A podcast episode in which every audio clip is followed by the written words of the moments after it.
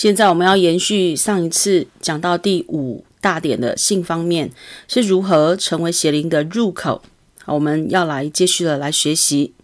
性是神圣盟约，神要透过婚姻中的性祝福，婚姻能够堵住许多破口，因此需要学习圣经教导的观念。建立基督化的家庭，上帝设计性是夫妻的专属。透过性，能更认识上帝对婚姻的计划。性是要带下后代而来设计目的之一。婚姻中的性爱都各有个别性的，是夫妻之间练习同工的管道。透过性，彼此更多的了解、认识和了解。所以，合神心意的性，只有。在婚约中，也就表示说，啊、两个人已经结婚了，哈、然后发生的这个亲密关系，只有这一个关系是合神心意的，除此以外都是神不合神心意的。所以不合神心意，那么就是邪灵的入口啊，二、者就有合法的管道，然后来辖制你，使你在其哪一些方面会受到亏损。好、这个在我们的上一次。上一次的教导有很清楚的呃教导，接下来我们来看，因着我们讲到婚姻的部分，那我们要来看几个圣经中的教导跟婚姻有关系的。我们借这个机会也一起来学习圣经中婚姻的相关啊、婚姻的教导。哥林多前书第六章第九节，这是一个蛮长的一段啊。牧师希望你注意来看这些经文，这些不是我们呃我们不是很常常去。去仔细去看的经文，那么在啊、呃、婚礼的时候，这也不是一个常常使用的，因为大多数会觉得婚姻。呃，在婚礼讲这样子的经文教导有一点严肃。好，那所以呢，我们今天就把握这个时间来看。我们看第九节：你们岂不知不义的人不能承受神的国吗？哦，再一次出现了不能承受神的国。以前解释过了，就是你没有办法继承上帝国度一切的好，都与你无份。好，所以他说不要自欺，无论是。好，下一段，无论是以下这些你所看到的淫乱的、拜偶像的，好，一直到了第十节后面这里，他说以上这一些都不能承受神的国。第十二节说，凡事我都可行，但不都有益处；凡事我都可做，但无论哪一件事，我总不受他的辖制。这里说到的是什么呢？当我们要用。婚姻合神心意的婚姻，呃，来讲这一段经文的时候，也就是说，在我们的婚姻里面，没有任何一个不合神心意的元素，而导致我们不去尽了婚姻我们应当尽的义务。好，这个我不不总受他的辖制，是有这个意思。十三节，食物是为了肚腹，肚腹是为食物，但神要叫这两样都都废坏。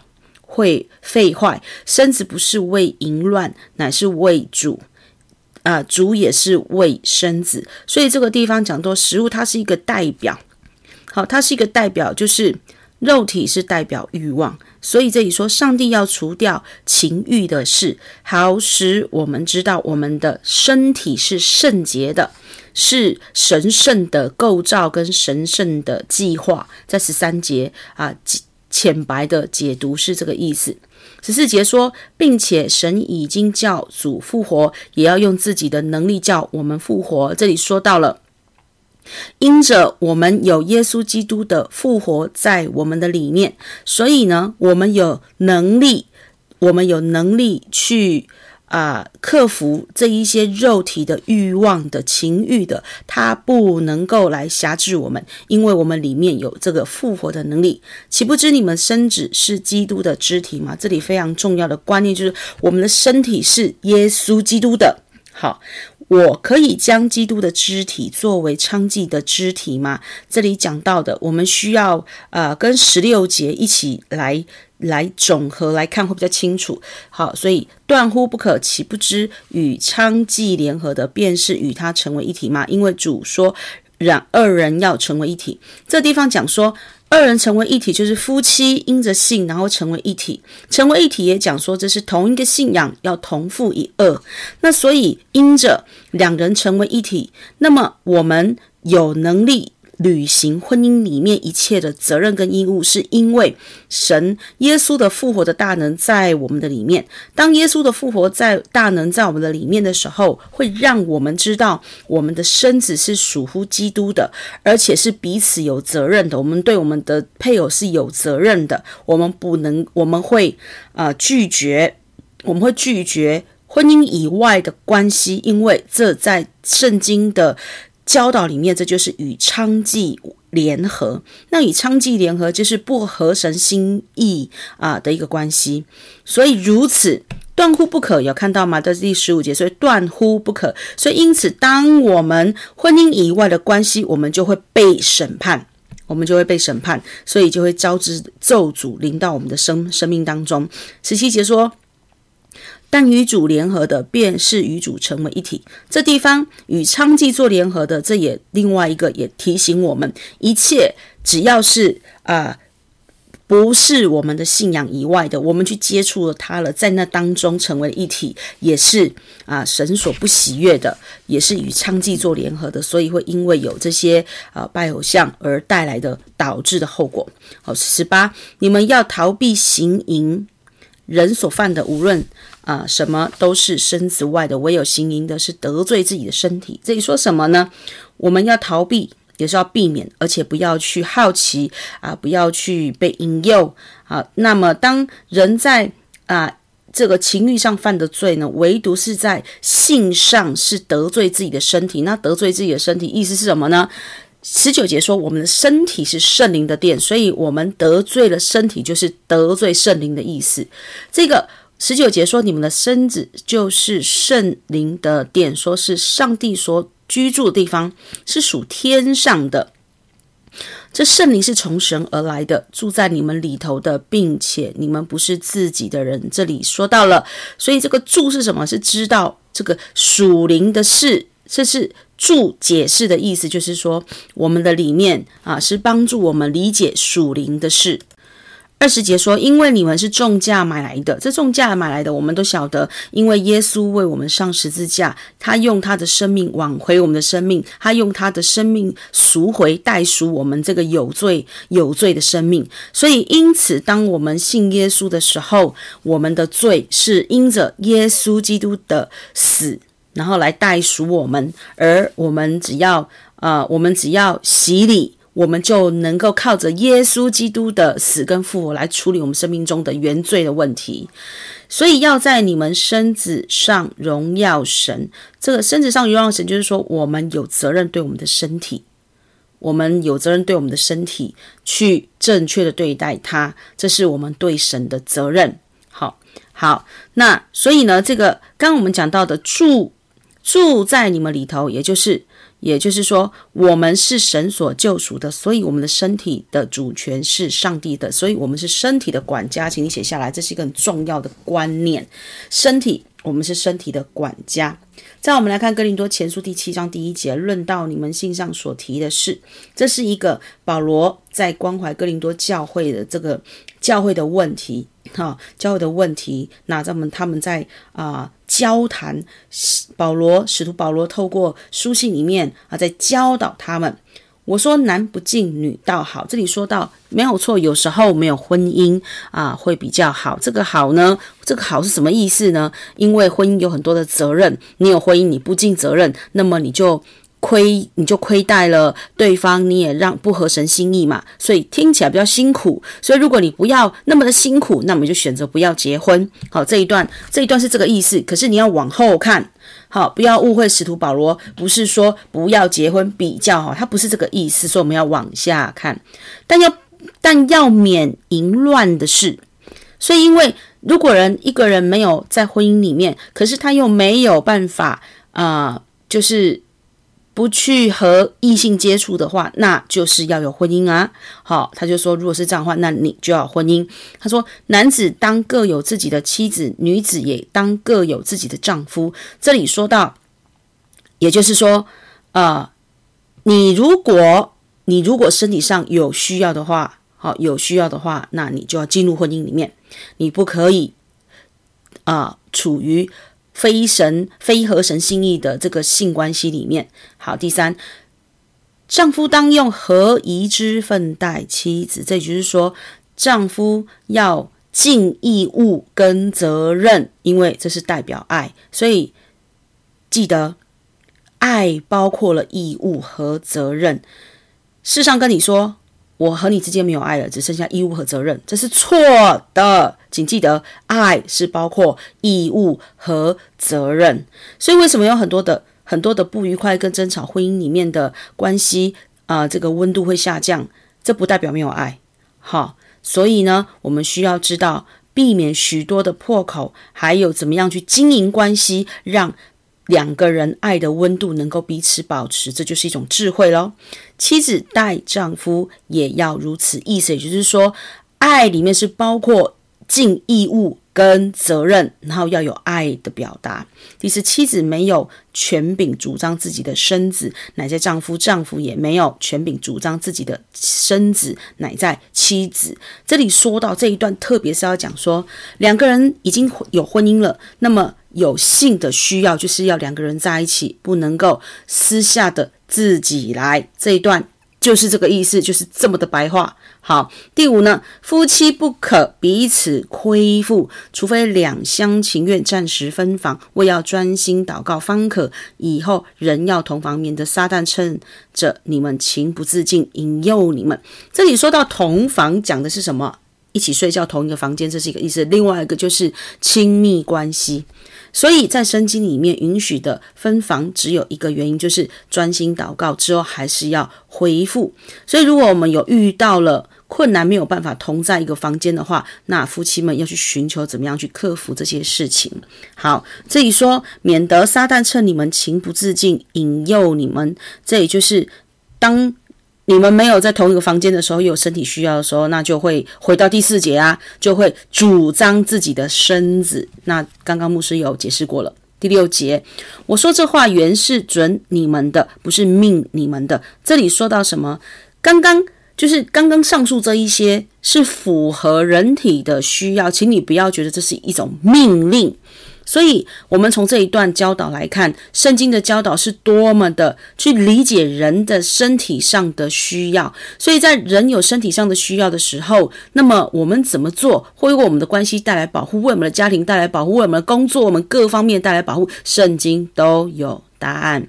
我愿意众人像我一样，只是个人领受神的恩赐，一个是这样，一个是那样。我对着没有嫁娶的。和寡妇说：“若他们照像常像我就好。”好，我把全部念完。倘若自己经禁止不住，就可以嫁娶。与其欲火攻心，倒不如嫁娶为妙。好，这一段意思是说说什么呢？你。要不要结婚？你要守独身，都有神的计划。但是你要守独身，你必须有神的计划，还有加上你要独守独身的恩赐。那么，如果你要结，你要结婚，也要有神的计划。那么你要有结婚的恩赐。这里讲的就是每一个人在神的面前都有领受。所以这里说，如果说你想要你想要守独身，可是呢，你又寂寞难耐，那么你就结婚吧。好，这里是这样子。好，这里就顺带一提，我愿意众人像我一样，大家都需要，或者是也也会想知道说，使徒保罗有没有婚姻呢？好，正确的答案就是他有结婚，但后来为什么会没有婚姻呢？呃，在在呃各方的文献里面没有一个确切的答案，有太多原因。好，有太多原因，但为什么呢？为什么我们能够明确的知道他有婚姻呢？因为他是。啊、犹太公会议员，工会议员的资格就是必须要有婚姻才可以进入公会议员。好，所以在这地方我们需要知道保罗使徒保罗的教导，他自己有经历。哦，有人误会以为他是单身的，所以可以讲这么的简单的道理，不是？我们从今天的整个解读，我们发现这些的这些的经文讲得非常的实际，是我们生活当中我们会遇到的。好，所以使徒保罗他自己是有经历的。十三节，妻子有不幸的丈夫，我们继续来看哦。这个我圣经的教导真的非常的全面、全备，而且是神的最高的智慧。妻子若有不幸的丈夫，丈夫也情愿和她同住，她就不要离开丈夫，因为不幸的丈夫就因为妻子成了圣洁，并且不幸的妻子就因着丈夫成了圣洁，不然你们的儿女就不洁了。但如今他们是圣洁了，圣洁的了。你们做妻子的怎么知道不能救你们的丈夫们？你的你你这做丈夫的怎么知道不能救你的妻子呢？那我们来看白话，白话解释这些是什么意思呢？从十三节开始，当配偶当中有一个是不信主的时候。这里举例来说，如果妻子妻子信主，丈夫不信主，那么妻子啊会因为妻子是信主的，会影响她的先生有得救的机会，所以不可以因为先生没有信主，然后就说我要跟他分开，圣经是不赞成的。好，所以呢，因为第十四节说，因为不幸的丈夫，就是不幸的那一方，会因为妻子成了圣洁。这个圣洁意思是什么？就是有得救的机会，有有被神挽回的一个机会，有朝向神的一个机会。好。所以呢，怎么样让不信的另外一方成为相信者？那就是已经信主的人需要去努力的事，这也是十字架的道路。他说：“不然，好，不然你在婚，你你既然是在一个一方是没有信主的婚姻里面，你就要背起这个十字架，否则你的孩子就会有罪的遗传。所以呢，当有这样子婚姻的组合的时候。”呃，有一方是信主的那一方，不能够忽视了孩子，不能够忽视孩子。虽然不不管是爸爸或妈妈没有信主，可是有信主的那个爸爸或妈妈，就必须要担起呃传承后代有信仰的这一个责任，否则这个罪的遗传就会遗传下去。那如果只要有一方，就是爸爸或妈妈信主那一方，有担起了这个信仰的遗传，他说，但如今他们已经圣洁了，也就是说，这个孩子他是能够进入救恩的资格的，好，否则就会永远的失去。这段话如果不太清楚的话，可以会后再来讨论哈。好，那所以第十九、十六节就是说，因为有这种实际的个案，就是有有太太或者是先生就说，我的我的配偶没有办法跟我啊、来教会，所以我要跟他离婚，或者是没有办法跟我一起服侍神，说我必须啊、要怎么样怎么样。在这段经文，圣经教导我们的不对，这是不合神心意的，反而你。你要服侍神，你要坚持，但是你也需要知道怎么样为背起这样子的一个婚姻的结构去啊付代价，背起十字架，好去影响你的另一半真正的归向神。二十节说，个人蒙召的时候是什么身份，人要守住。好，意思就是说，如果在神的计划里面，你有婚姻。那你就要进入婚姻的状态。那如果你没有婚姻的话，那么你所有的时间，你都需要知道你要投入神国服侍。你不要误会了，好，神国服饰那都要在教会，不是？这就是你对服饰没有正确的概念。世上所有的一切都是为主做，所有的事都是在服饰。二十五节论到同生的人，我没有主的命令，但我既。盟主怜悯，能做忠心的人，就把自己的意见告诉你们。这里说到是什么呢？也就是说，论到要守同身的人啊、当然神没有说这是一个命令，但是因着我个人啊、的经验，我把我的见解，而且我必我，而且我还是带着职分来教导大家。好，二十五节是这么说。那我们来看二十九节，弟兄们，我对你们说，时候减少了。从此以后，那有妻子的就要要像没有妻子，哀哭的要像不哀哭的，快乐的要像不快乐的，置买的要像无有所得的，用事物的要像不用事物的，因为这世界的样子将要过去。愿你们无所挂虑，没有娶妻的是为主的事挂虑，想怎样叫主喜悦。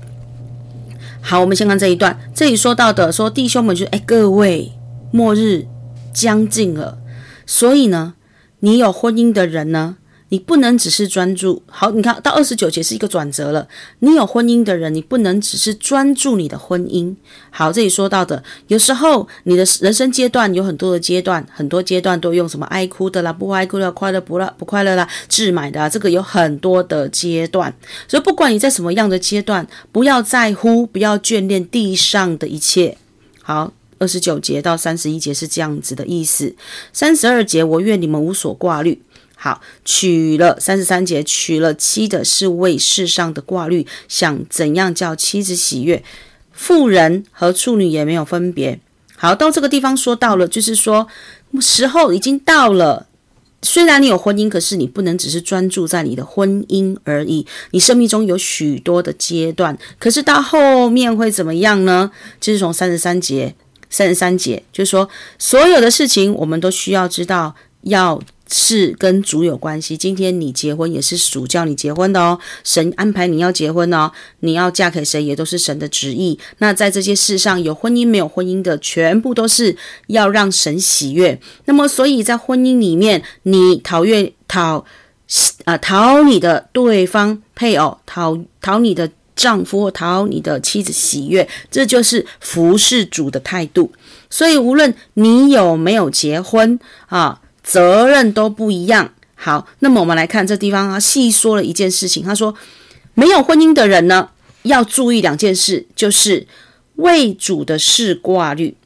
所以也就是你要专注的去投入服侍神的国、神的家。好，这个社会的上的需要，你要大大量的去投入，因为你没有婚姻，你没有小孩嘛。好，那么第二件事情交代就是没有婚姻的人，你要做什么事呢？要身体、灵魂都圣洁。为什么会这么讲？其实这这里特别是在讲的就是跟性是有关系的。那因为有婚姻的人呢，需要有性的时候是有另外一半可以来合作的嘛。好，是是这个意思。好，那下面讲到说，已出嫁的两个重点，就是你要为世上的事挂虑。世上的事挂虑也，意意思也就是说，你要多有婚姻的家庭的责任跟教养的问题，你就会比较多，你又多了这一个部分，你需要去注意它，因为这也是服侍主。另外，你要服侍你的配偶。好，所以当你让你的另一半喜悦的时候，请你记得那个是在服侍主。三十五节说到什么？我说说这话是为了你们的益处，所以十三节总结了一切，说什么？不是要牢笼你们，乃是要叫你们行合宜的事，得以殷勤服侍主，没有分心的事。所以这一段话告诉我们在婚姻里面这些细节里面都是服侍主，因为当你进入到婚姻的时候，你能够经营成功的婚姻，婚姻里面有非常多的细节，在这当中，如果你得到了。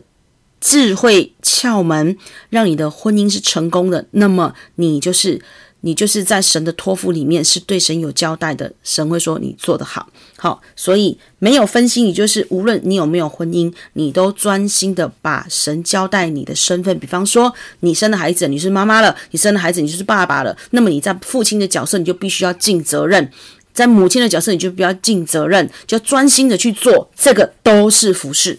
我们来看三十五节有一个总结，这里说到了什么呢？我们来看益处是什么？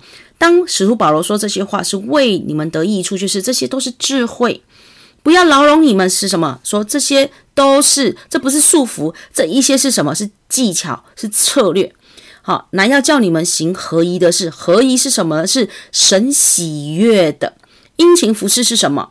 我们所有的身份，我刚刚讲到地上，你可以有很多身份，你可以是老板，你可以是员工，你可以是爸爸，你可以是妈妈，你可以是老师，你可以是牧师，你可以是使徒，你可以是先知，你是可以是教师等等等等之类的，你可以是护士，你可以是一个服务员，或是你是销售员，但是所有的身份都是以服侍主为根基为起点。好，没有分心的事，就是当你有正确的概念的时候，你会有对的生活，对的行动。好，这是很重要的。总结来说，圣经对婚姻啊、性这个相关的话题有什么呢？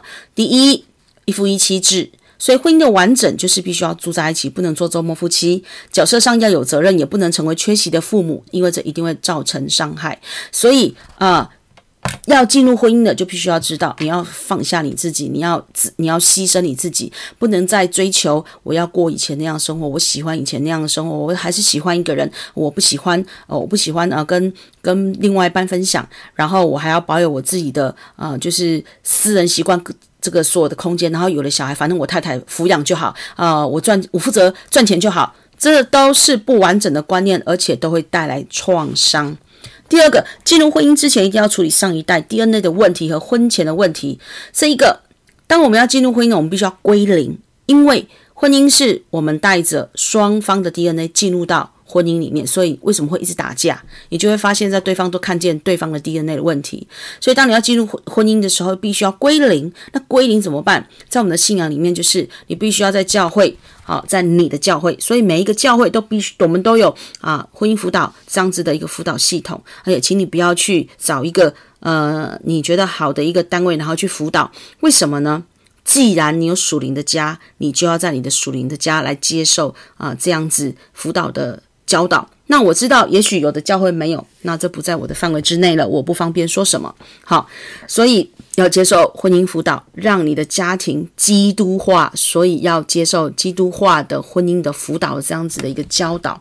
那么再来呢，要找牧师来为你们做 DNA 的祷告的释放，教你们怎么样处理上一代的 DNA。婚姻生活是归零，开始重建，建造一个基督化的家庭。没有一个个人的，是要两个人同心。所以，还没有结婚之前，单身的这一些单身贵族，你要为你的婚姻来预备你自己。你都没有预备你自己，你就很困难的婚姻有婚婚姻的这个靠近，因为进了婚姻是另外一个磨练。哈，所以这个部分我们要注意。当然，我们遇到婚姻的房事怎么办呢？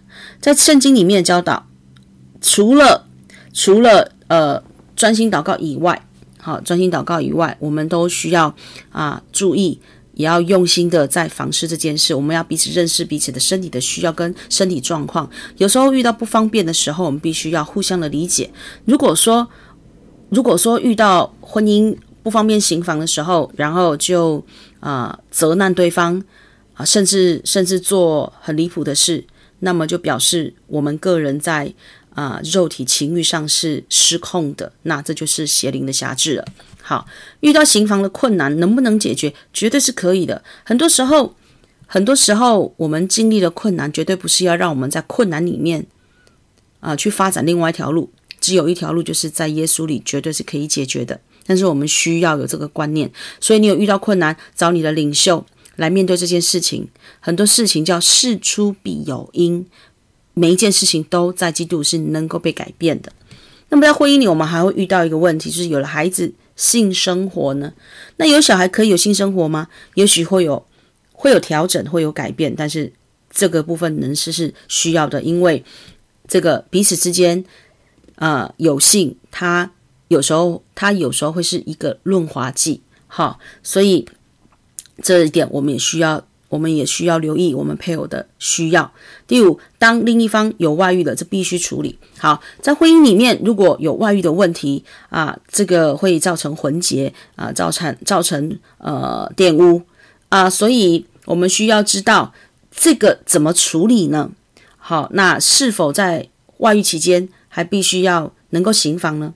我想在今天讲道里面，牧师不细谈，因为这会。都这个会占了相当大的时间，好，这个问题我留给各教会的主任牧师啊、来协助，如果有需要的话，好，好，那么我们还会遇到一个问题，就是堕胎，堕胎有没有后果？有，我们在上一讲教教导到了堕胎常见的后果是什么呢？就是想自杀、不健康的胎儿情绪、个性啊，婚姻关系会受损啊，当女人受，当女人。拿胎之后没有处理的话，那在就会处于受伤状态，性格会改变，也会如果是在婚姻里面拿的孩子没有处理的话，会有不断争吵的婚姻。那么当然就是如果在婚前婚前拿的好，婚前拿的这些我们都是需要处理的，还有上一代我们也是需要处理的。那么拿掉的孩子也是需要处理的。那这些都有这些都有步骤。好，所以呃。如果我们有需要的话，来找教会的领袖，领袖会帮助你怎么样来协助。不要视之不见，视而不理，不可以当做没看到，因为这些都会酿出啊，都会酿出后果的。所以呢，我们需要呃，就是拿掉的孩子的父母要做内在医治，还那个拿掉的孩子也必须要处理好，不然这些都是会带来后遗症的。但是请记得，在基督里，他每一件事都有一条出路，都是可以解决的。好，那么讲到了自怜呢？好，自怜，屈服，屈服于自怜的人，专注于自己，不是专注在神或其他。停留这样的心态，将伤害或操纵的邪灵敞开大门。被得罪、被拒绝、被遗弃的人都会养成自怜的态度。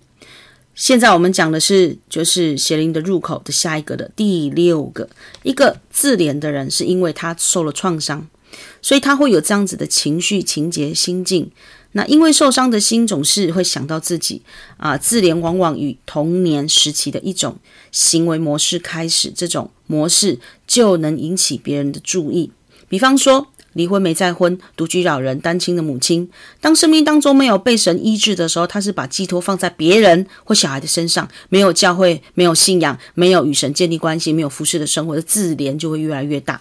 自怜的特征有哪一些？我们注意来看：一、拒绝改变；二、以别人的同情过生活；三、缺乏主动性。也就是说，在他的思想里面没有没有未来。他永远只是想着过去的伤害，好，然后他他很标准的现象就是我是受害者，一切我都是受害者这样，意思他会充满嫉妒，因为他自己没有，好，所以因为自怜就是失落感，或因为有缺乏没有得到满足，所以他是充满嫉妒的。那么如何对付自怜呢？要拒绝屈服于自怜的感觉，就是你要拒绝。当你察觉你有了，那你要拒绝它。第二，你要祷告，就是祷告说：“我拒绝自怜。”那当然，所有的祷告你要记得，第一步就是我们必须要认罪祷告。好，认罪祷告，然后呢，再来要投入服饰。你要与这样子的一个。这个错误对抗就是你要投入服饰，因为在投，因为在服饰里面会帮助我们灵里面强壮啊，还有增加我们的神国的价值。当我们有神国的价值越高的时候，地上这一些这一些创伤改变，我们不会去看得那么那么的那么的那么的重。好，那个那个自怜情绪，它会渐渐的就会会消失的。再来要思想重建。好，所以一个人他越是在乎地上，那这自怜就无法处理。但是他有天国的思想。好，我投资，我投资我的，就像昨天在社团有发一位牧师，他在医学上的这个脑癌医生已经就宣告只剩下最后一点一点时间了。那么他公开出来讲到，啊，他说最后时间我仍然要继续投资神国的价值，所以他就继续讲到讲到最后一刻。这就是在他的思想里面，他认为，他认为这是一个最重要的一件事，地上都是都是不重要的。好，所以这是一个对我们是一个很正向的一个模范，好，然后是一个学习。会自怜，因为心思卡在某些情绪上，所以要重塑正确的、健康的思想。这包括了对真理的学习和一个事情的发生，跟我们是否。对的方法来应对是有直接的关系的，所以思想重塑跟你对真理的装备，还有你接触的人，这些事都息息相关。比方结婚就要有正确的观念，否则不会有幸福的婚姻。正确的关系，就比方说，婚姻就是尾声的训练，就是舍己，就是背起十字架，就是呼召。如果你没有对婚姻有这种有尾声的观念，有舍己背十字架，婚姻就是呼召，那么你很容易遇到事情就想要放弃。好、放弃的另的另外两个字啊，牧师就不白白话讲了。所以你很容易想要放弃，那就是在你的 DNA 里面有这个这样子的。啊，这样子的一个遗传，然后有这样子的瑕疵在你的里面，甚至你会受不了，你会先从受不了开始，好，然后很不耐烦的这些，就是在你的 DNA 里面的瑕疵，它让你没有办法行包容、行出爱。我们都需要透过圣灵的力量来帮助我们。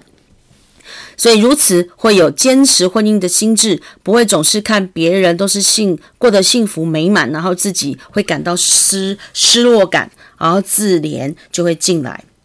若我们以自怜的心态使用神的恩赐，我们的恩膏也会无效。所以要记得，所以我们要成为这个有能力的人，或是有能力的有神。啊、有带着神能力的一个仆人，我们需要知道，每一个人都会有经历啊、自怜的这样子的一个阶段，但我们必须要去要去处理它，我们要去面对它，因为呢，如果我们没有去处理它的时候，这样最后一个，我们从神，我们祷告，从神那里得到任任何能力的时候，都会因为自怜这个口，然后就流失了。所以不要去嫉妒，不要去比较，不要竞争，这些都是非常的重要。好，然后啊、不要因着过去，你觉得你过去怎么样，你就没有好的现在跟未来。最后我们来看更新，更新。好，这是今年的重点，更新，更新就是思想重建。那我们该怎么做？我们在教导里面都告诉你怎么做，你要去实践真理，而且你要相信，在基督里永远都有盼望。